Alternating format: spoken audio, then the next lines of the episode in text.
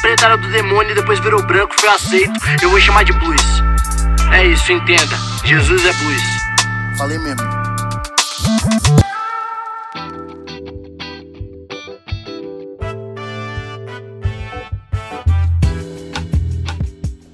Salve, salve galera! Tudo bem? Aqui é o pastor João Paulo Berlofa para mais um episódio do nosso podcast maroto chamado Jesus, o Negro Nazareno. Olha só, hoje é o episódio de número 51, hein? Já foram 50 episódios de eu falando heresias para vocês aqui. E se você ouviu desde o primeiro, tá ouvindo esse aqui, você é guerreiro. Você é guerreira, você merece galardão, pedrinha de ouro, pedrinha de diamante na sua coroa, tá bom? E se você não ouviu nenhum e tá chegando aqui agora, saiba que você perdeu a melhor parte, tá bom? Volta desde o primeiro, porque eu dou uma contextualizada que tem que fazer sentido tudo que eu estou dizendo. Bom, nós estamos aqui no capítulo 16 do Evangelho de Mateus. Já fazem quatro episódios que nós estamos tentando entender o que é igreja. E eu já disse para você que nós só podemos pensar igreja a partir desse texto, que é o primeiro texto que a palavra igreja aparece na Bíblia. Isso eu expliquei tudo no episódio anterior. Então, se você não ouviu o episódio anterior, ouça, ok? Ouça pelo menos os quatro últimos, que eu já estou neste capítulo 16. Então, a gente viu quem faz parte da igreja, a gente viu sobre a tal da pedra que é edificada a igreja. Ontem a gente viu de fato o que significa igreja, e eu disse para você que igreja não é é sinagoga, igreja não é lugar de fazer culto, igreja é outra pro proposta. E hoje, ai ai ai, hoje a gente vai ver o tal do Hades. Porque olha só o que diz Jesus em Mateus 16. Eu lhe digo que você é Pedro, sobre esta pedra eu edificarei a minha igreja, e as portas do Hades, né, traduzindo inferno, e as portas do inferno não prevalecerão. Lógico que você, como um bom evangélico, quando você pensa nesse texto, você pensa assim, é lógico, a igreja ela adentra o inferno e arranca as almas condenadas de lá e levam para a salvação de Cristo Jesus. Aleluia! Só que, gente, não faz o menor sentido isso. Não faz o menor sentido isso. Como assim a igreja entra no inferno? Porque se as portas do inferno não prevalecem, significa que porta é um instrumento de defesa, certo? Significa que a igreja está entrando no inferno fazer alguma coisa. E se tem uma coisa que a igreja tem medo de ir, é de ir para o inferno, né? Todo crente tem medo de ir para o inferno. Então, assim, esse texto não faz sentido, a não ser que nós estejamos é, entendendo de forma equivocada esse texto aqui. Bom, vamos lá. Hoje eu quero falar com vocês sobre inferno. Eu também quero sugerir para quem está assistindo ao vivo que amanhã a gente vai fazer uma live sobre inferno e sobre diabo no perfil de Inadequados, tá bom? Se você ouvir esse podcast hoje, parabéns para você. Se você não ouviu hoje, perdeu a oportunidade. Olha só, é, inferno, quando você pensa em inferno, quando um evangélico, é quando um cristão pensa em inferno, quando um homem do Ocidente, uma pessoa do Ocidente pensa em inferno, o que vem na sua cabeça imediatamente é aquele lugar de perdição eterna onde Deus, que é todo amor, vai mandar os pecadores para serem torturados eternamente, né? Deus, o Pai do nosso Senhor Jesus Cristo, a expressão do amor, preparou um lugar de tortura eterna para os seus filhos. Bom, só de falar isso, você já vê o quão ridículo é esse conceito. Porque se você, se eu acreditasse nesse Deus, se eu realmente acreditasse nesse Deus, eu não o serviria. Porque um Deus que cria uma pessoa e já cria um lugar para torturar ela eternamente, esse Deus tem problema, tá? E se ele existe, eu não quero servi-lo.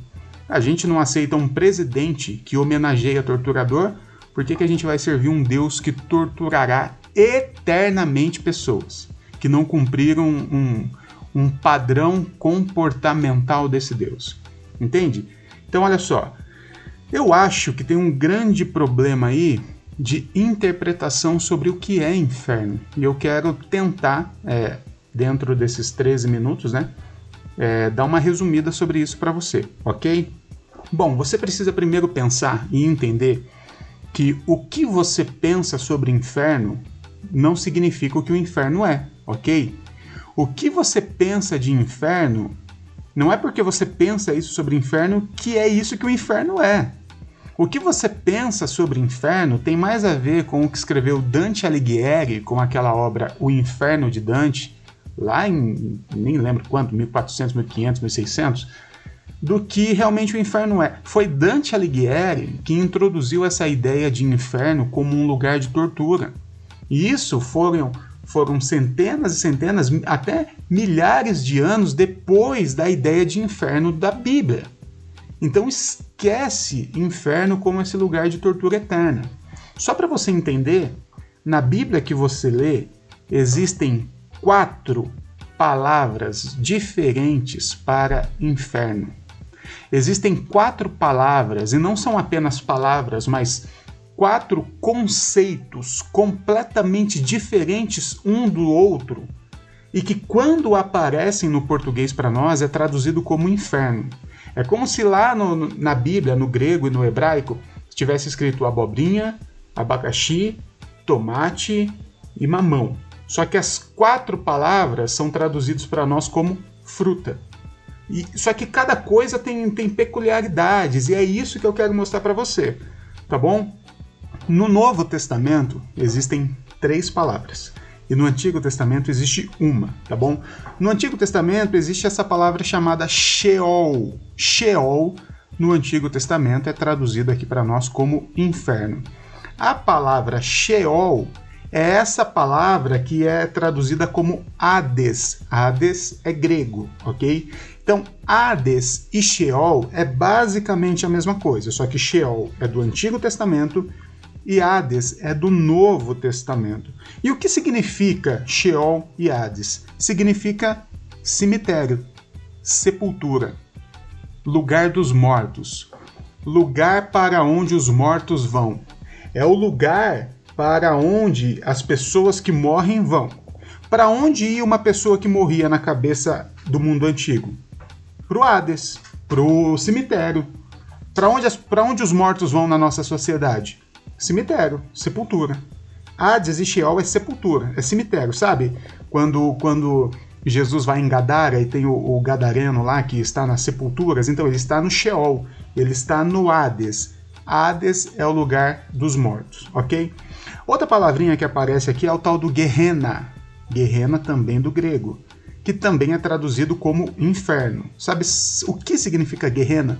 Todas as vezes que Jesus fala guerrena, ele está falando do lixão, lixão da prefeitura, o lugar onde todo o lixo da sociedade era jogado. Esse lugar, como que eles tratavam esse lixo? Eles punham fogo.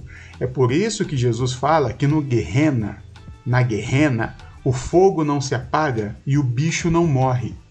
É porque lá é um fogo 24 horas consumindo o lixão, e por ter lixão, por ter é, carniça, tinha o bichinho, o bichinho que ia comendo a carne. Então, o fogo não se apaga e o bicho não morre. É o lixão da prefeitura. E uma outra palavrinha que aparece somente lá na carta que foi escrita pelo apóstolo Pedro, que também é traduzido para inferno, é a palavra tártaro. Tártaro, você sabe muito bem que, que nem é um conceito cristão, é um conceito da mitologia grega. Pedro está falando de algo, ele pega emprestado esse termo tártaro, que é um, um tipo um inferno, né? Um lugar de tortura para os semideuses da mitologia grega. E aí Pedro pega esse conceito, usa esse conceito para falar sobre algo, no português é traduzido como inferno. Então, só para dar um nó na sua cabeça, são quatro palavras diferentes que significam quatro coisas diferentes e que na Bíblia em português é traduzida como inferno. Para piorar, a tradução não é o suficiente, né? Por exemplo, existem palavras que elas significam outra coisa, né? Hades é uma delas.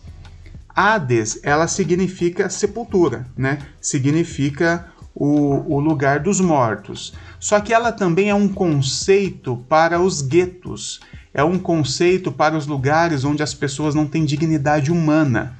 Além de significar o cemitério, realmente o lugar onde fica o defunto, significa um lugar onde as pessoas não têm dignidade, Por exemplo, você que é de São Paulo conhece a Cracolândia. Lá seria considerado um Hades. Você aí na sua cidade, você conhece um lugar onde você passa e fala: caramba, esse lugar aqui é terrível. Aqui as pessoas não têm dignidade, aqui as pessoas não têm salubridade, enfim. Esse lugar seria considerado um Hades. Então são quatro palavras, porém são cinco termos, cinco conceitos diferentes sobre o tal do inferno. Só que na Bíblia em português tudo aparece inferno, e inferno para você, tudo que aparece inferno é o lugar onde Deus vai mandar as pessoas para serem torturadas eternamente. Percebe como é muito horrível a forma que a gente pensa em inferno? E que este conceito de inferno, como um lugar que as pessoas vão, vão ser torturadas eternamente, simplesmente não aparece na Bíblia? Não é Guerrena, não é Sheol, não é Hades, não é Tártaro, não é nada disso. Esse conceito de inferno como lugar de tortura é ideia do Dante Alighieri. Não está na Bíblia, não é de Jesus Cristo. Um judeu antigo nunca pensaria inferno, seja o Sheol, Guerrena, Hades, Tártaro, como esse lugar. Quem pensa isso somos nós. Então perceba como está equivocada a nossa ideia de inferno. Agora, pegando esse texto que nós lemos de Mateus capítulo 16, que diz que as portas do Hades, agora você sabe o que significa Hades, não prevalecerão contra a igreja. E eu disse para você no episódio anterior que igreja, eclesia, é um grupo de pessoas que pensam o bem social. Agora tudo faz sentido. É lógico. Se tem uma pessoa, se tem um grupo de pessoas que, a partir da perspectiva do Cristo, está pensando como pode melhorar a nossa sociedade, ao ver um Hades, ao ver um inferno, ao ver um lugar onde as pessoas não têm dignidade humana, ao ver um lugar como a Cracolândia ou qualquer outro desses ambientes, ao ver um lugar onde existe um ser humano, imagem e semelhança de Deus, que está de alguma forma sendo usurpado dos seus direitos mais básicos, sendo humilhado, sendo, sendo massacrado, sendo escravizado, seja por uma pessoa ou por um sistema, a igreja ela tem que ir nesse lugar e resolver esse problema. E é por isso que em Mateus capítulo 16 diz que a igreja, a eclesia, avança contra o inferno, porque inferno aqui é o Hades, e Hades é este conceito de um lugar onde não há dignidade humana. Agora tudo faz sentido.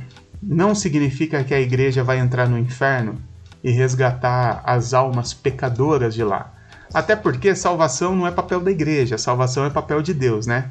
Deus é que julga, o Filho é que salva, o Espírito Santo é que convence. A igreja, ela ama. A igreja, a eclesia, é esse, esse grupo de pessoas que estão na sociedade para fazer da sociedade um lugar melhor. Então, meus amigos, lugar da igreja é no inferno. Lugar da igreja é nesses lugares onde essas pessoas estão precisando de dignidade. Elas estão sendo de alguma forma humilhadas, usurpadas, escravizadas. E é lá que a igreja precisa ir, é lá que a igreja tem que estar. Esquece, esquece essa ideia de inferno como um lugar onde Deus, que é todo amor, passará a eternidade toda torturando essas pessoas. Essa ideia é um grande absurdo. Essa ideia transforma Deus num torturador. E eu não serviria um Deus desse. Tá bom? Eu vou ficando por aqui. Hoje o nosso episódio foi até mais do que 13 minutos, porque é muito difícil falar é, desse conceito. Eu ainda fiz um milagre aqui, falei desses cinco conceitos em 14 minutos. Mas eu quero agradecer você que tem acompanhado até aqui, agradecer a todos que acompanham nas redes sociais também. Me segue lá no Instagram, @pastorberlofa e amanhã a gente volta aqui para mais uma gravação do nosso podcast, tá bom? Deus abençoe aí e cuidado para não ir pro inferno, hein?